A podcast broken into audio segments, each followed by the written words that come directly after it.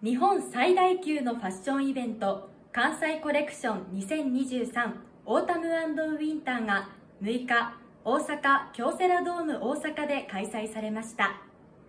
韓国で活動する10人組ボーイズグループエンサインが登場しました。せーのレッドササイこんにちはエンサインです。僕たちはエンサインというグループでえー去年から活動を始めていますえーですが僕たちまだ正式デビューをしていません。はい。僕たちの正式デビューがですね3日後になっています。8月9日に正式デビューをすることになりました。ありがとうございます。はい。